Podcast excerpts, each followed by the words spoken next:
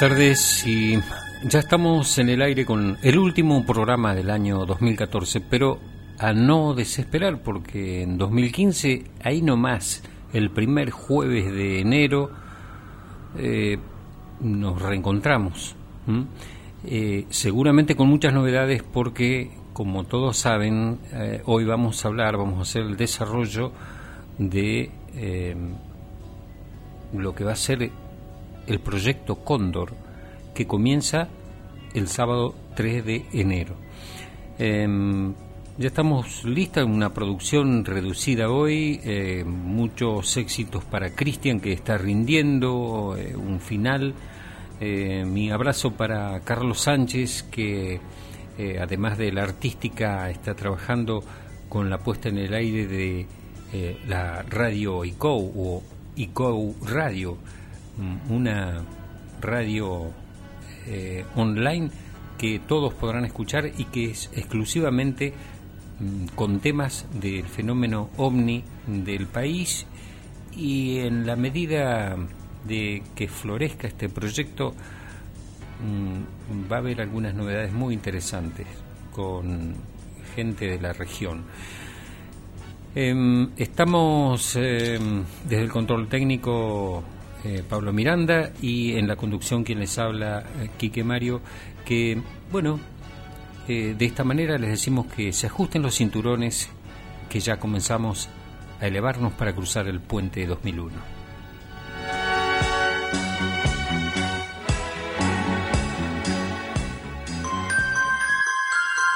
En Puente 2001. Editorial.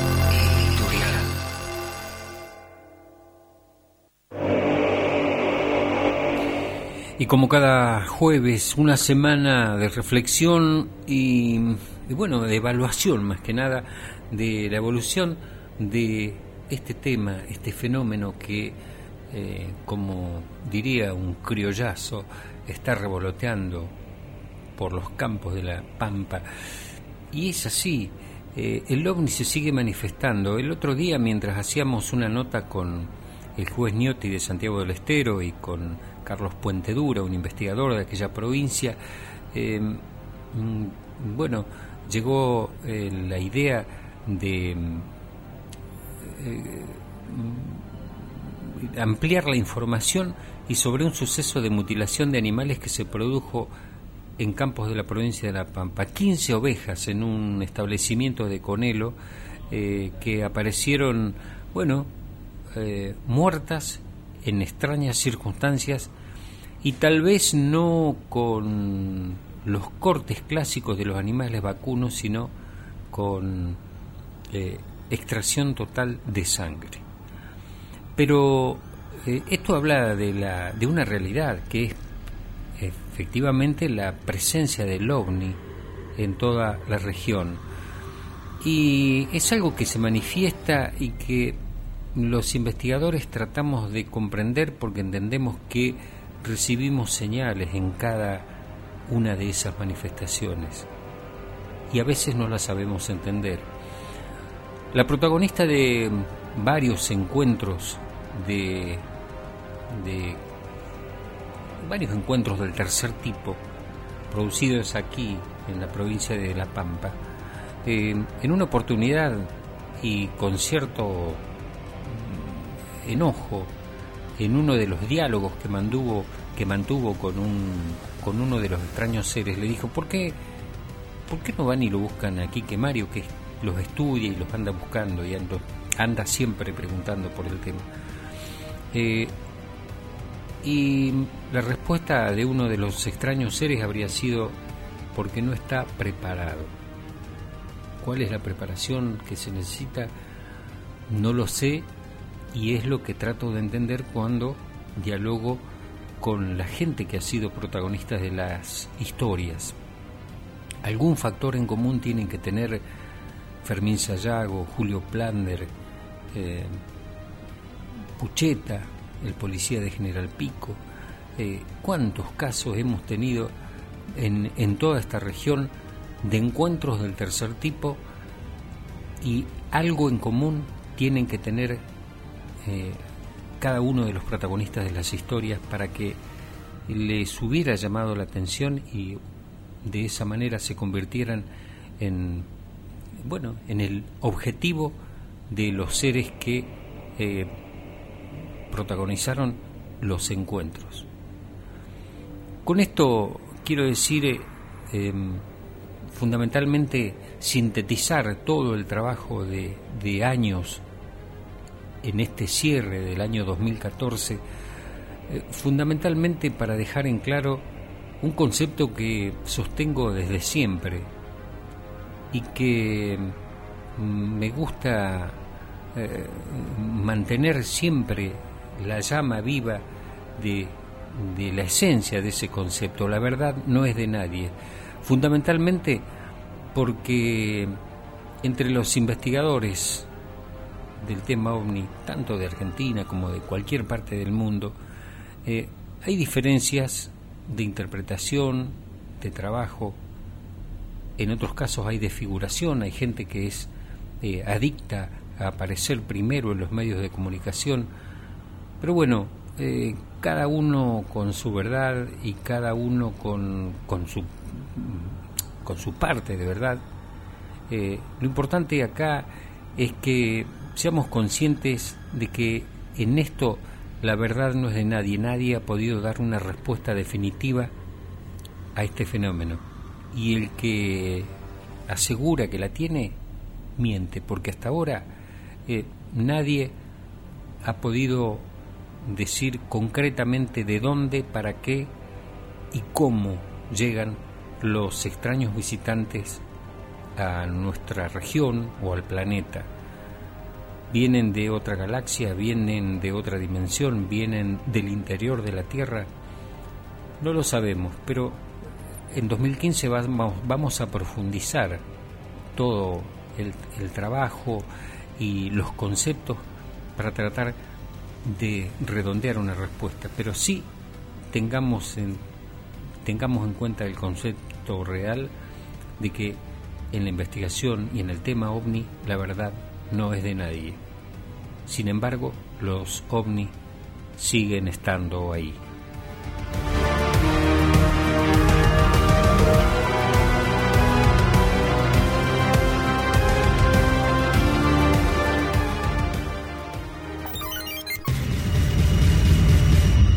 Comunicate con nosotros. Puente 2001 en Facebook, búscanos como Puente 2001. Puente 2001.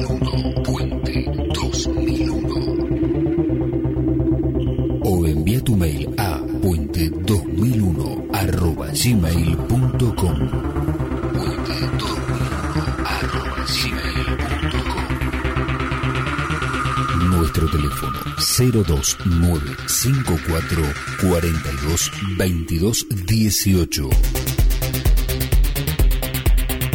Comunicate con Puente 2001.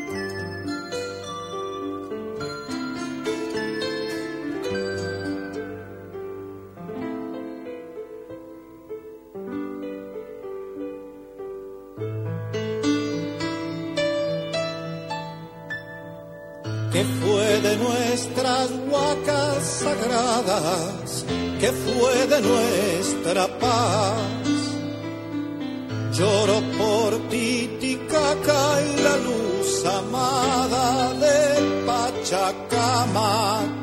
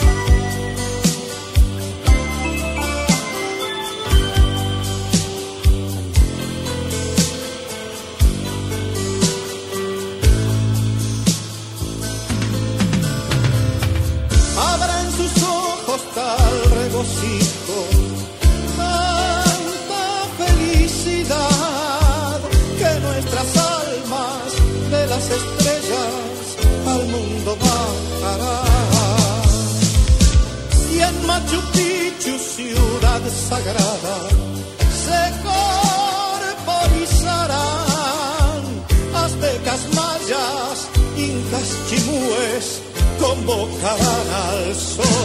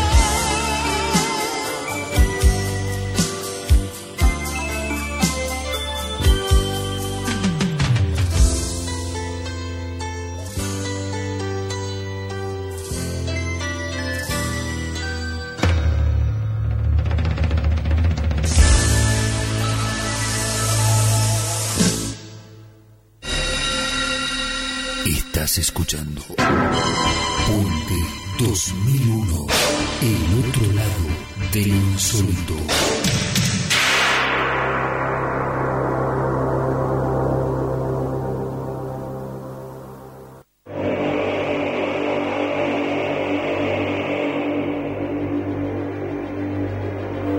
Y luego de el acostumbrado tema de cada jueves, luego del editorial, eh, la nueva producción ha dispuesto que sea música que de Latinoamérica que haga referencia de pronto a las historias de, de nuestros pueblos. Qué mejor que, que Taki Ongoy y Víctor Heredia para, para rendir un homenaje a, eh, a, los antiguos dueños de esta tierra. Bueno, eh, hoy vamos a hablar de ovnis y fotografía, de un tema, bueno, la producción por ahí dijo un tema siempre polémico. Yo no sé si será tan polémico. Eh, depende quién tome las fotos, pero eh, o quién las analice después.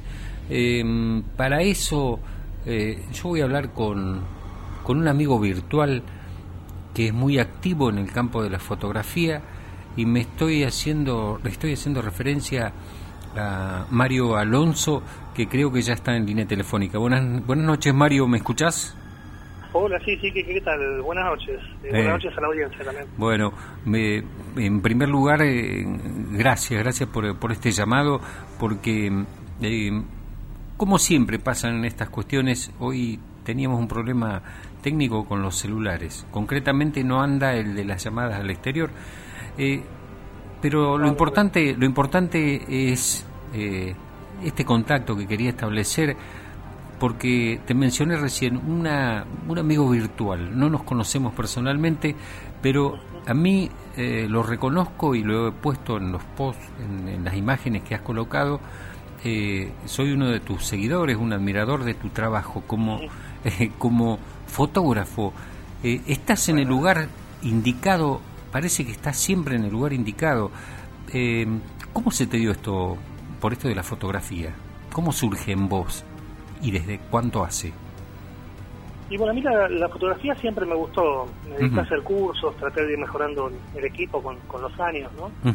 Ahora sucedió un día, era unos 10, 12 años atrás, en Capilla del Monte, tuve la suerte de sacar un, uno, de estos objetos fortuitos ah. cerca del dique, del dique que se encuentra cerca del Zapato, que quedaría frente a la ciudad de Capilla del Monte.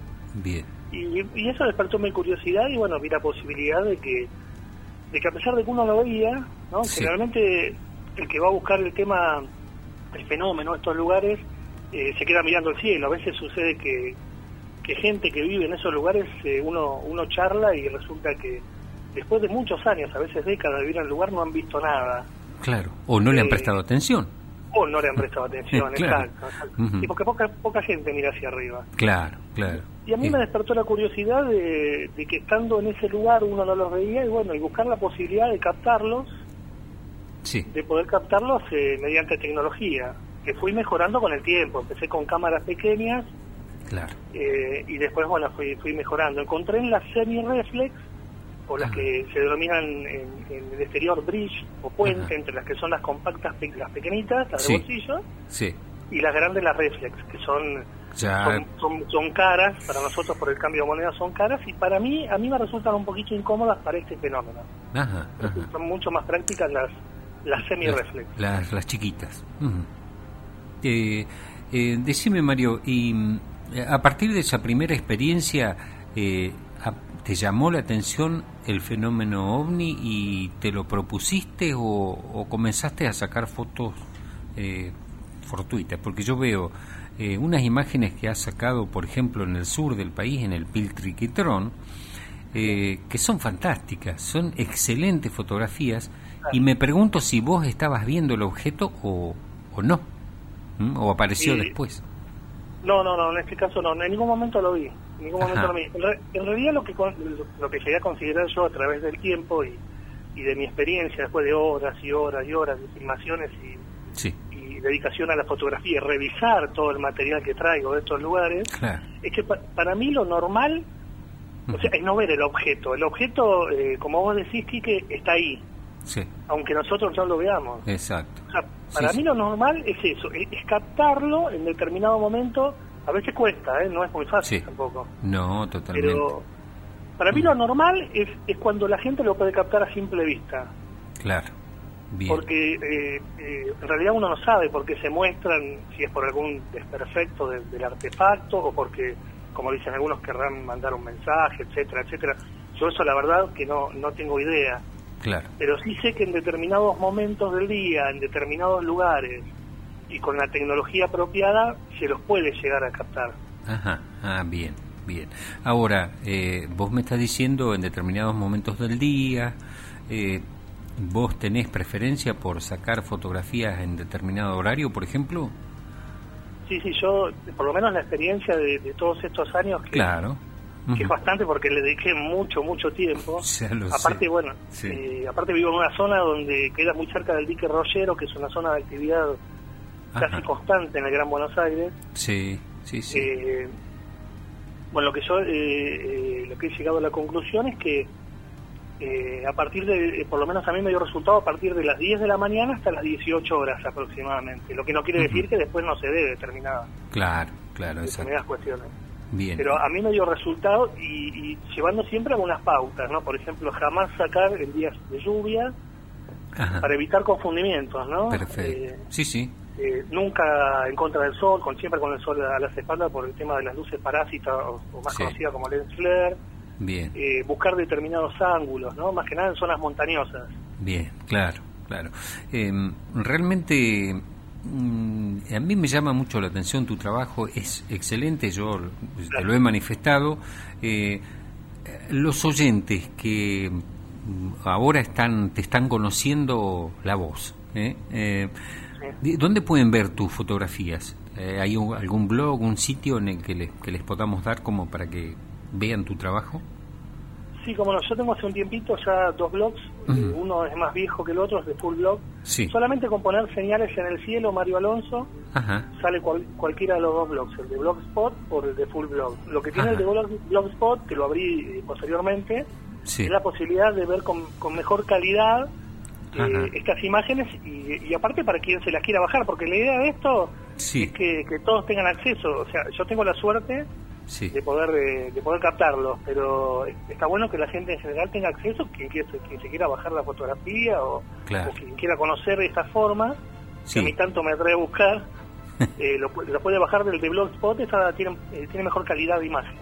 Sí, em, a ver, em, eso es lo que realmente eh, te agradezco, porque la, vos lo compartís, tu material lo compartís desinteresadamente, a todo el mundo le decís, queda, es más, exponés tus fotos en, en los muros de, de Facebook de los mm, grupos que participas, los, eh, los exponés, no, no es más, eh, los mostrás.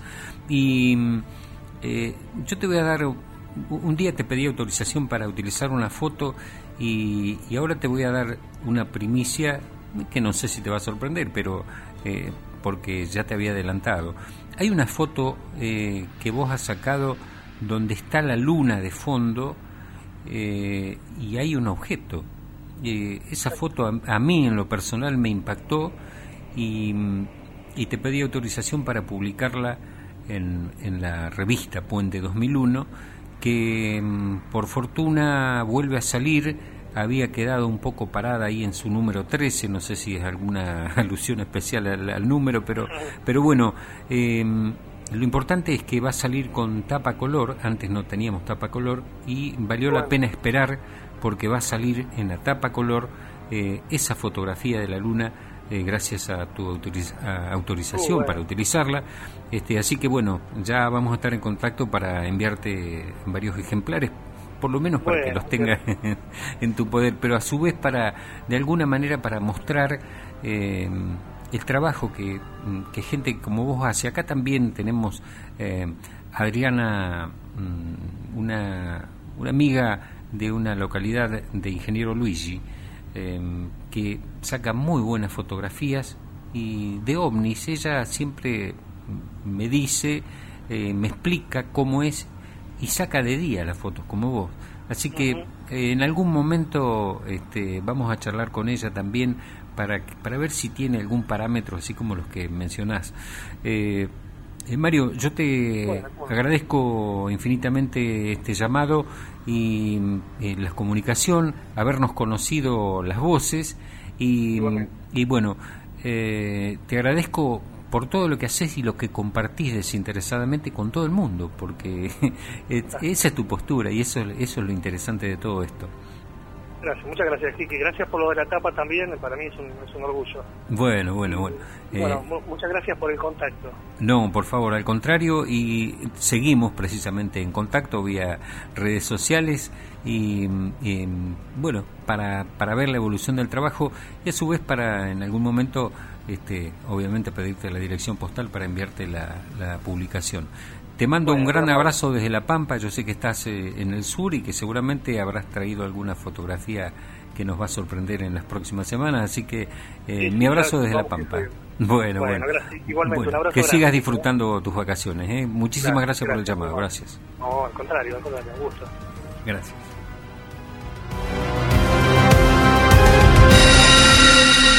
Estás escuchando Punte 2001. El otro lado del insólito.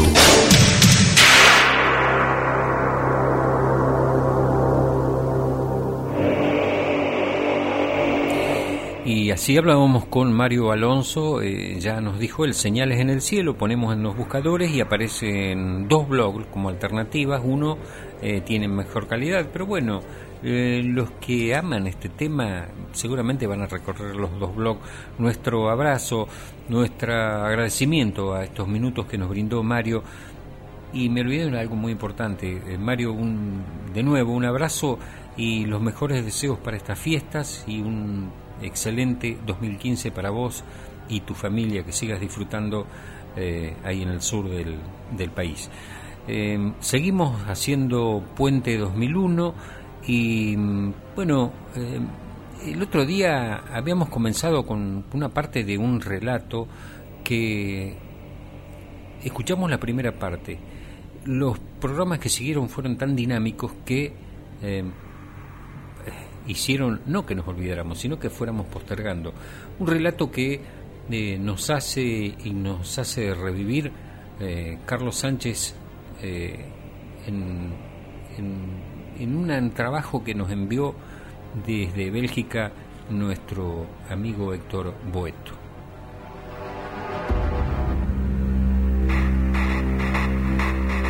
Casos increíbles. Crónicas asombrosas. Historias que desafían todo lo conocido.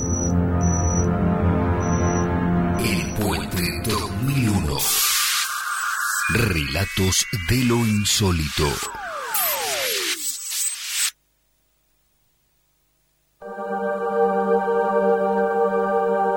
Los visitantes. Un relato de Héctor Boeto. Segunda parte.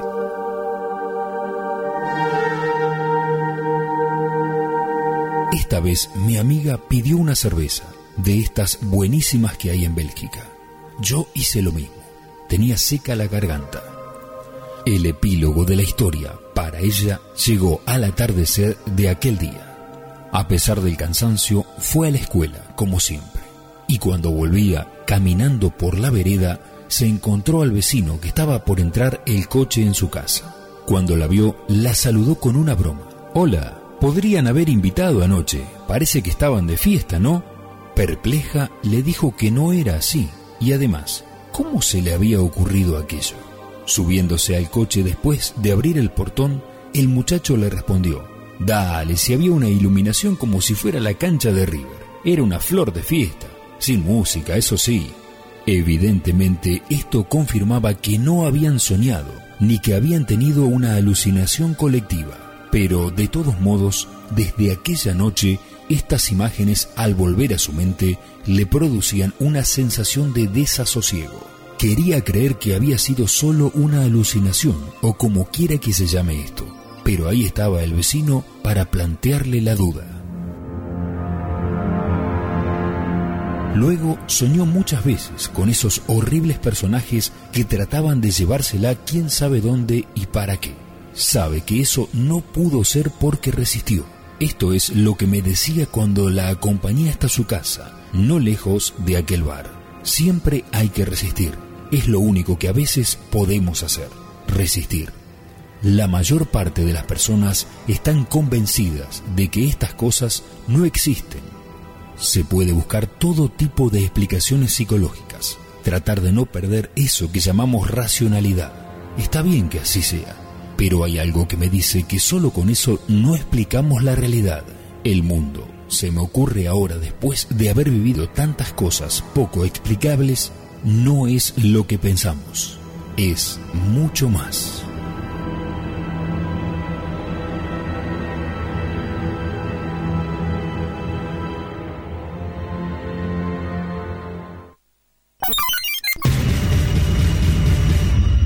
Comunicate con nosotros. Puente 2001 en Facebook, búscanos como Puente 2001.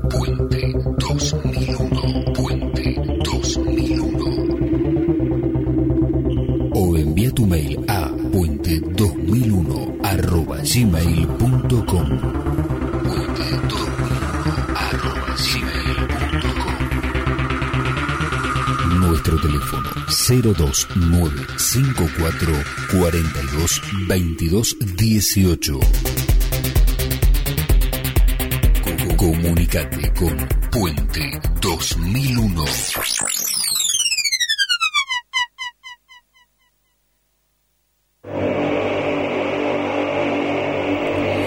Como acostumbramos en, casi en la mitad del programa, eh, recordamos los, saludos, la gente que está conectada en las redes sociales y que nos está enviando su salutación por las fiestas. Eh, Juancho Márquez, eh, que ya desde temprano había, había, anunciado que estaba con su hermano, ya atentos, esperando el inicio del programa. Elsa Di Paolo, mi abrazo. para Lucho, que ahí está firme cada jueves a las 20. Em, a Carlos Sánchez, obviamente, desde Caleufú, eh, Adriana, Adriana Mónica Cetroli, a Morena y a sus tres hijos, Luca, em, Morena y el más chiquito, eh, Inca, eh, a Lula, a Victoria, a, a Mono, que son siempre están conectados y nos están saludando. Eh, de las redes sociales acá nos viene eh, José Luis Vitar, Pipo Palacios, la gente del CIFAD, eh, toda la gente del CIFAD siempre firme ahí. como decía, la mencioné a Adriana Mónica Cetroli, a bueno, Marcelo Martinich desde, desde el sur de la provincia de Santa Fe, ahí firme. bueno, toda la gente que, que nos que nos sintoniza cada jueves, a Carolina Salva, eh, que tuvo la deferencia de hacernos un excelente banner eh, del programa, una salutación por fin de año. Eh, bueno, en el marco de, todos los saludos, que seguramente me queda un montón de gente, acá tengo a Noemi Pitts, a Celeste, a Gisela, bueno, aquí van subiendo, van apareciendo cada vez más, a Pablo, a Luis, eh, a Daniel desde, desde Entre Ríos, eh, eh, Adrián Clauser, Alejo Giles, Adrúbal Acosta, Carlos, Adriana de la Croce, no me salía, no me acordaba el apellido hoy, Adriana de la Croce, Colo Méndez, Félix Sosa, Gustavo Ariel, Laura Rosario, bueno, hay cantidad, hay, mucha gente que se está sumando y que está dejando su eh, saludo para todos ellos. Eh, les recuerdo, este es el último programa de 2014, pero no nos tomamos vacaciones. En enero seguimos en el aire el primer jueves eh, con toda la información que se produzca. ¿Qué día? El 3 de enero, que es cuando comienza el proyecto Cóndor, el relanzamiento del proyecto Cóndor aquel proyecto que nació en 1999, aquí en La Pampa, en un congreso ¿eh?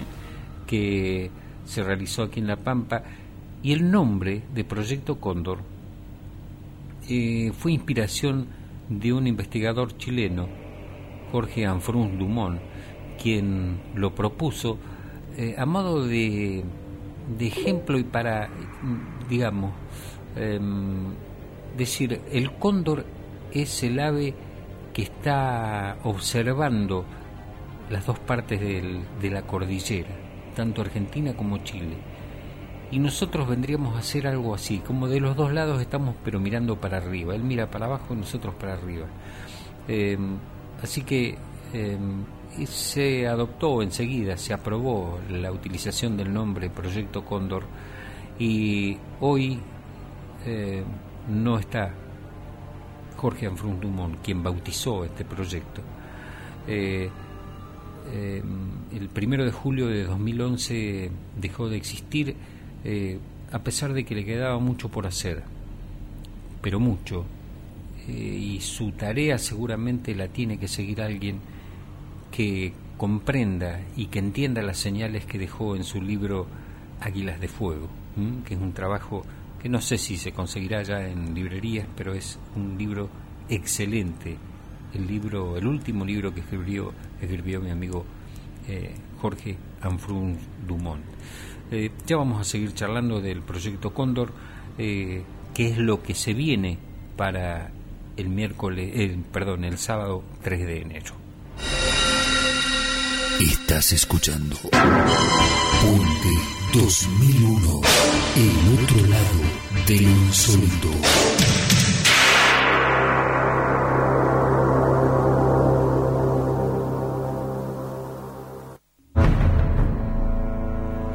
como cada semana eh, hay novedades respecto al tema, manifestación del ovni en, en alguna parte de la provincia, eh, así como em, se acercó un, comerciante y su hijo me comentaron del el tema de, los, de las 15 ovejas que aparecieron con en, muertas en extrañas circunstancias, porque no fueron atacadas por un puma, ni por perro, ni nada por el estilo. Estaban muertas y les habían extraído completamente la sangre.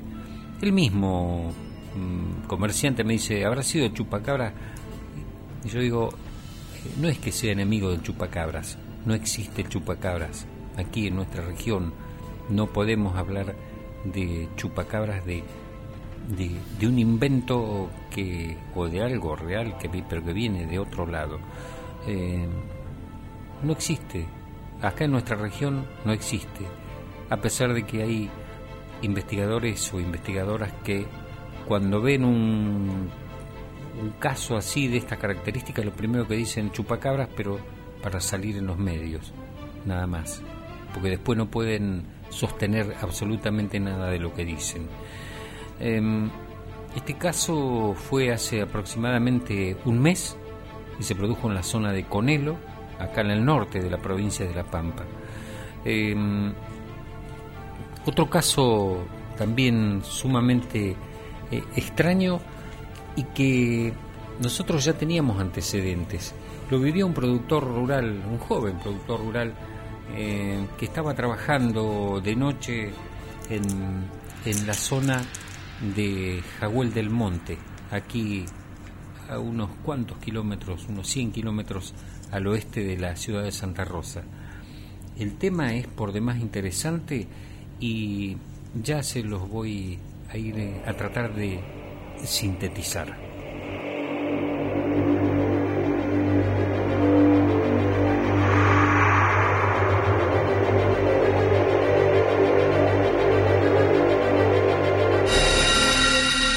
Estás escuchando Puente 2001, el otro lado del insólito.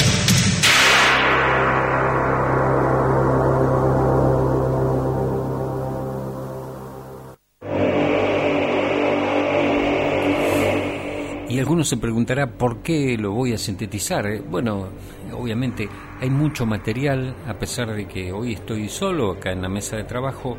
Eh, hay, mucho material para comentar. Eh, el caso que me relataba este joven trabajador rural es que mm, trabajaba en, las primeras horas de la noche, ya estaba muy oscuro, una oscura noche, hace no hace un mes todavía.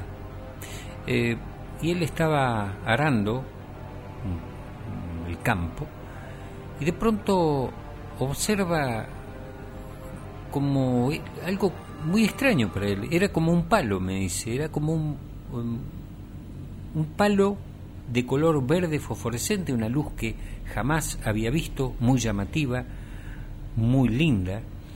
Eh, y cuando empieza este, a observarla con atención, ve que ese extraño palo, bueno, estaba eh, como suspendido muy cerca de, la Tierra, a, pocos centímetros de la Tierra, y era, él lo definió así, un palo porque lo veía como algo en postura, en posición vertical. Eh, observó la coloración, se refregó los ojos porque dice estoy cansado, a lo mejor estoy muy cansado de, y la vista me está fallando. No, el palo seguía eh, parado, no, se, no le afectó en absoluto la, la marcha del tractor en que se desplazaba Y mm, bueno, eh, lo que hizo este joven, curioso, trabajador, es seguir mirándolo y el extraño objeto al que él define como un palo comenzó a elevarse, se colocó en postura, en posición vertical, eh, horizontal, cambió su postura original de vertical a horizontal y ahí sí dice que ya ahí tenía forma como de un plato sopero invertido, como de un plato ¿eh? Eh, dado vuelta. Y bueno, eh, él estaba a una distancia que estima unos 300 metros del lugar original donde ve ese palo y dice que extrañamente salió a una velocidad fantástica y se perdió en el espacio, hacia arriba, como, como si lo hubieran tirado con una catapulta. Estuvo eh, horizontal y después se fue hacia arriba a una velocidad fantástica. No lo vio más. Eh, obviamente por precaución dejó de trabajar esa noche y comenzó a recordar algunas historias. Una de ellas eh, ya la habíamos este, grabado aquí en Puente 2001 con el testimonio de un cazador que andaba por la zona y me decía que él veía no un palo, sino varios palos, eh, que él pensó, cuando los observaba a la distancia con los prismáticos, pensó que eran eh, palos de alambrado que se estaban incendiando. Pero no, era una extraña manifestación que de pronto también se elevó y desapareció en el espacio. Estamos hablando de Jaguel del Monte, es una zona rural que está a unos 100 kilómetros al oeste de La Pampa, eh, hay zona que hay zonas hay que atravesar muchos montes en algunas partes, otras partes que están limpias, pero es una zona de un gran misterio en nuestra región. Para llegar a ella nosotros debemos pasar primero por el paraje La Araña, un lugar emblemático de la unilogía eh, regional y nacional, pasar a superar el paraje El Durazno, y después recién esa misma ruta 14 nos va acercando al misterio de Jahuel del Monte, donde obviamente hay muy poca población o la mayor población se concentra en una escuela, que una escuela albergue donde los chicos eh, permanecen todo el año y seguramente son protagonistas de muchas historias. Y esto les aseguro que es una realidad porque el solo hecho de llegar e identificar eh, al centro de estudios UFO en las escuelas rurales, los chicos lo tienen presentes y las historias comienzan a desgranarse, las historias vividas por ellos, por sus padres, por sus abuelos, por sus vecinos. Por eso eh, insisto siempre en ese concepto de que el ovni siempre está ahí.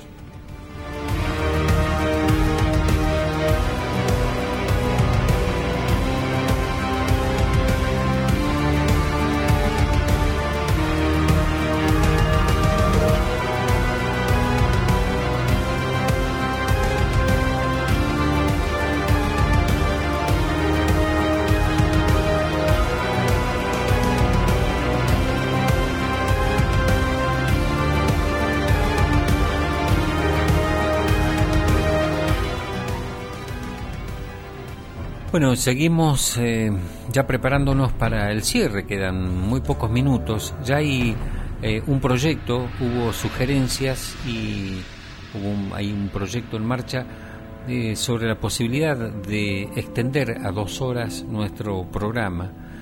así que, bueno, vamos a ver si lo podemos llevar a cabo ya en 2015.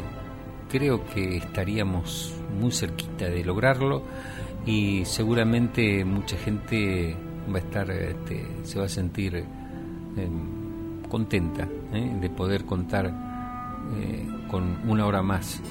Eh, dentro de, los saludos a los que hacía mención hoy, em, obviamente reitero mi saludo a la distancia a toda la gente de la Patagonia, tanto chilena como argentina, que siempre a través de la red JW nos escuchan cada jueves reunidos en la mayoría de los casos alrededor de una mesa y seguramente esperando el tema, eh, contando las anécdotas de las vivencias que se producen en esas regiones tan ricas y desconocidas, en esa misteriosa Patagonia. Em, yo ahora voy a hacer referencia a, porque si no se nos va el tiempo y tengo que hacerlo. El día 3 de enero comienza o se lanza el proyecto Cóndor. Ya dije cuál fue su origen en el año 1999 en un congreso realizado en el mes de abril aquí en la provincia de La Pampa. Eh, ¿En qué consiste el proyecto Cóndor? ¿Quiénes pueden participar?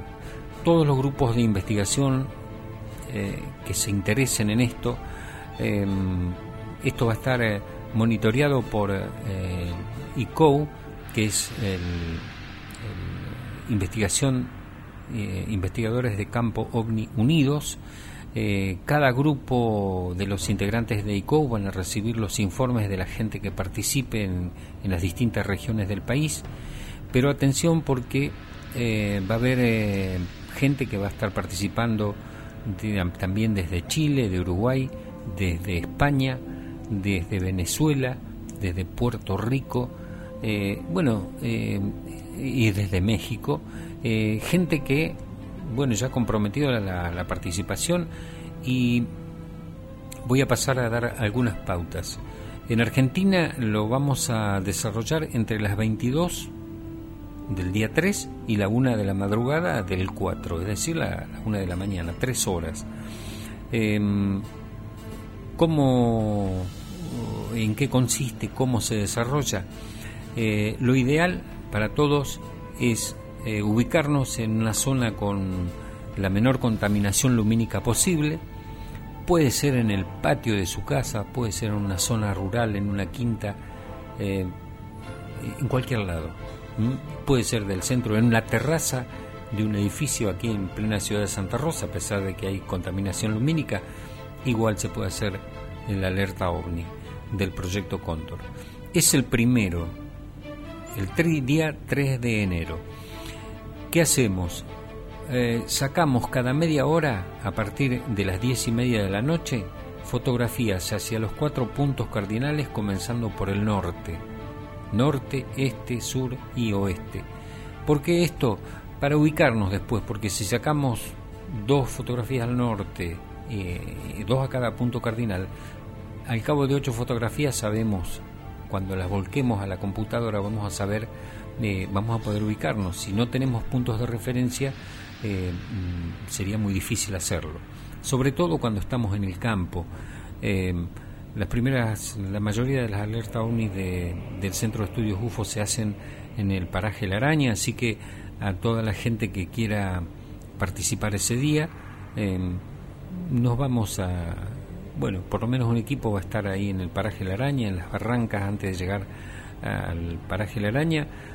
Eh, y vamos a hacer lo que nosotros denominamos un camping ufológico nocturno, porque mm, mientras eh, observamos el cielo, obviamente charlamos, tomamos mate, café, eh, y se realiza lo que sería un picnic nocturno.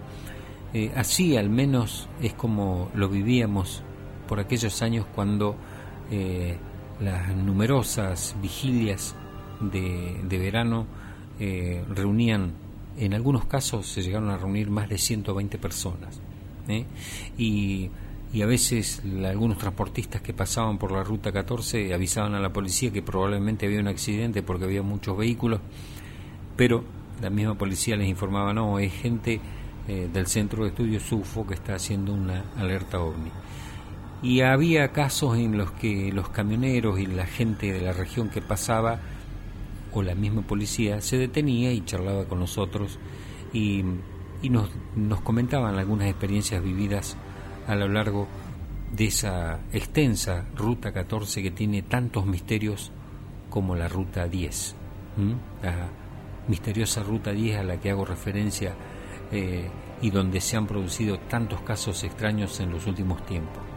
Eh, esto es eh, lo que nos ocurre, lo que pasa en nuestra región, en, bueno, todo el año. No hay épocas en las que podamos decir que, que hay menos actividad o más. El tema mutilaciones de animales se da todo el año y cada mes. Eh, a los cuatro o cinco vacunos que tuvimos en el mes de noviembre eh, mutilados, le sumamos los 15 lanares que en el norte de la provincia aparecieron muertos en extrañas circunstancias, o al menos inexplicables. ¿Por qué pasa esto? No sabemos. ¿Son señales? Tampoco lo sabemos, pero sí sabemos que el ovni está ahí.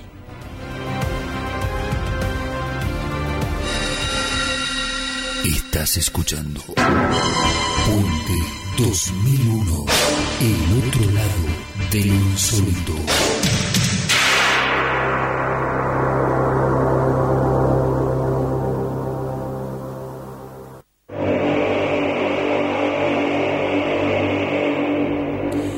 Bueno, entonces eh, cada uno de los que participa de la jornada de alerta ovni se comunica con los grupos concentradores de la información, que en La Plata será la FAO, la Fundación Argentina de Omnilogía, la gente de Venado Tuerto, la gente de Colón Entre Ríos, de Santa Fe, eh, todos ya saben, vamos a trabajar en la última semana del año en las redes sociales, invitando a la gente que falta a sumarse a esta gigantesca vigilia que esperemos que la primera nos, nos depare alguna agradable sorpresa, una eh, notable fotografía, que es lo que mm, deseamos y que intentamos.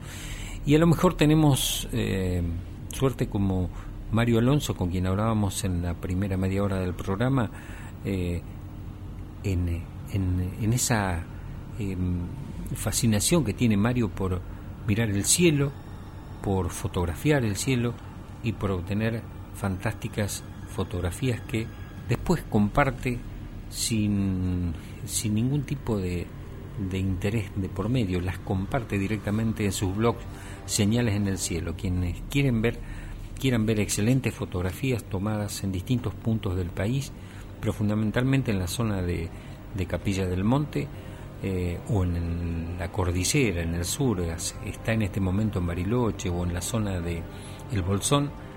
Por ahí anda mi amigo Mario Alonso fotografiando ovnis entre las montañas. Excelentes, excelentes fotografías. Em, ya estamos en los últimos minutos del último programa del año y quiero enviar mi mi abrazo y mi, salutación de mejores deseos eh, a toda la gente del LICO con quienes hemos compartido actividades durante el año y la, apertura de las eh, actividades de 2015 van a ser aquí en La Pampa en el mes de abril. Eh, a todos los colegas, mis mejores deseos para estas fiestas que se avecinan y para 2015. a a mis compañeros de la producción, a Pablo Miranda, a Cristian Contreras, a Carlos Sánchez, a esta producción solidaria que le digo yo, porque todos del lugar que podemos aportamos desinteresadamente para que esto esté en el aire y con el deseo de que en 2015 podamos tener dos horas de programa. Em, a toda la audiencia, a cada uno de ustedes, nombré muy pocos porque hoy estoy solo y las redes sociales me han apabullado, no he dado abasto en, responder todo, eh, pero vayan mis mejores deseos, los deseos de toda la producción de Puente 2001 para la gente que nos acompañó todo este año y que nos preparemos para la actividad que se viene en 2015 que será eh, realmente será fructífera. Eh, buenas noches y hasta el 2015, enero de 2015.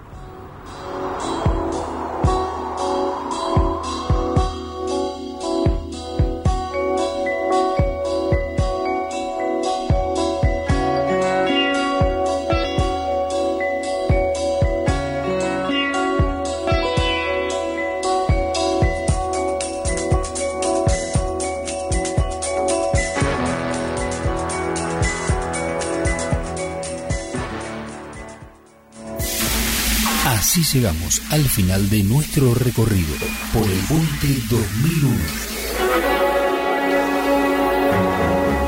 Nos reencontramos el próximo jueves a las 20 horas cuando la música que nos identifica nos invite a trascender entre el espacio y el tiempo a través del Puente 2001.